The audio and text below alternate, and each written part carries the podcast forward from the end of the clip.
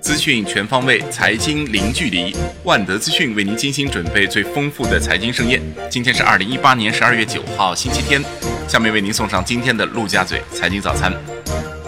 宏观方面，中国十一月出口以人民币计同比增长百分之十点二，预期增长百分之十二点六，前值增长百分之二十点一；进口增长百分之七点八，预期增长百分之十七点八，前值增长百分之二十六点三。贸易顺差三千零六十点四亿元，扩大百分之二十一点五，预期为两千一百四十一亿元，前值为两千三百三十六点三亿元。分析师表示，明年政策转暖，供需改善，预计明年去杠杆节奏将逐步放缓，政策托底将会延续，货币政策会逐渐宽松，降准降息、央行扩表的概率都在加大。一系列重磅宏观经济数据即将陆续公布，市场普遍预期十一月 CPI 同比涨幅或连续第五个月保持在百分之二以上，但物价整体温和下行。在基建投资和制造业投资增长带动下，十一月固定资产投资增速有望继续回升。国内股市方面，证监会于十二月四号决定终止对西凤酒、凌志软件。华联瓷业三家企业的 IPO 审核。据不完全统计，二零一八年至今，证监会共核发九十三家 IPO 批文，已完成发行的企业募资规模约一千二百二十四点八一亿元。今年以来，IPO 批文数量明显减少，相当于去年的四分之一。证监会上市公司监管部副主任孙念瑞表示，今年 A 股市场触及平仓线市值约七千亿元，已经超过二零一五年 A 股市场大幅波动时的状况。证监系统将质押风险化解纳入年终考核指标。金融方面，央行副行长潘功胜表示，金融活动必须接受严格金融监管，任何金融活动不能脱离监管体系，不能以技术之名掩盖金融活动。互联网金融、金融科技应该接受更为严格的监管。北京市副市长殷勇称。将积极鼓励各金融机构在北京设立金融科技子公司，建立内部孵化机制，共同提升金融科技能力。楼市方面，易居房地产研究院数据显示，十一月份四十个典型城市新建商品住宅成交面积环比增长百分之九，同比增长百分之二十。从各线城市成交水平来看，十一月四十个城市当中，一线城市成交面积环比持平，同比下降百分之十一；三四线城市成交面积环比下降百分之一，同比增长百分之三十三。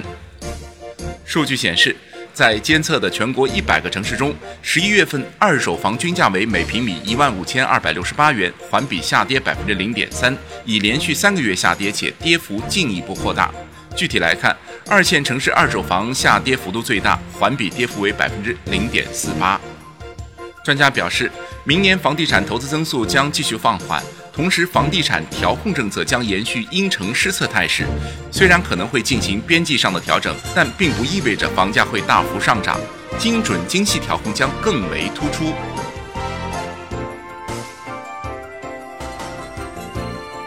产业方面。联采办负责人就国家组织药品集中采购试点称，带量采购大大降低了药品进入医院的成本，通过规模效应降低了药品的单位生产成本，可以对冲药品降价的影响，给重选企业带来好处。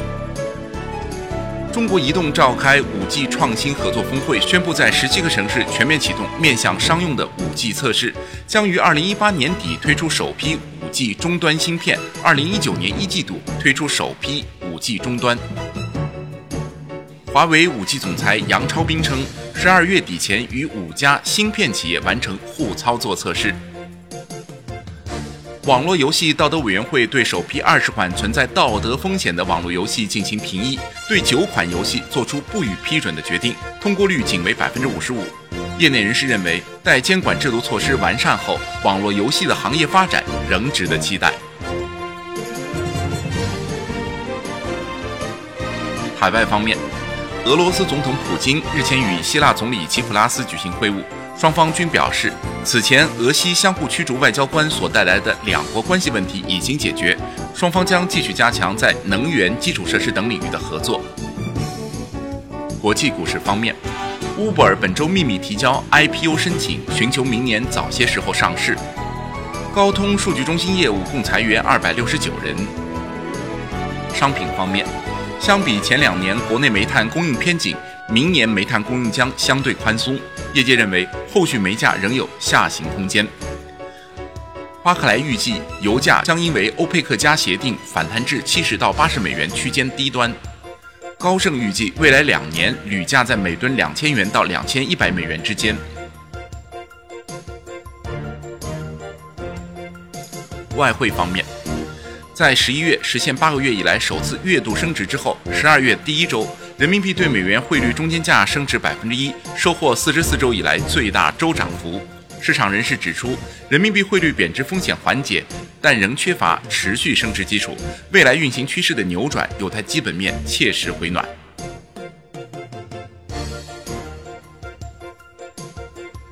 今天的陆家嘴财经早餐就是这些，感谢您的收听，我是石涛，欢迎大家关注万德资讯的微信公众号，您可以用更少的时间了解更精华的财经资讯。明天我们同一时间再会。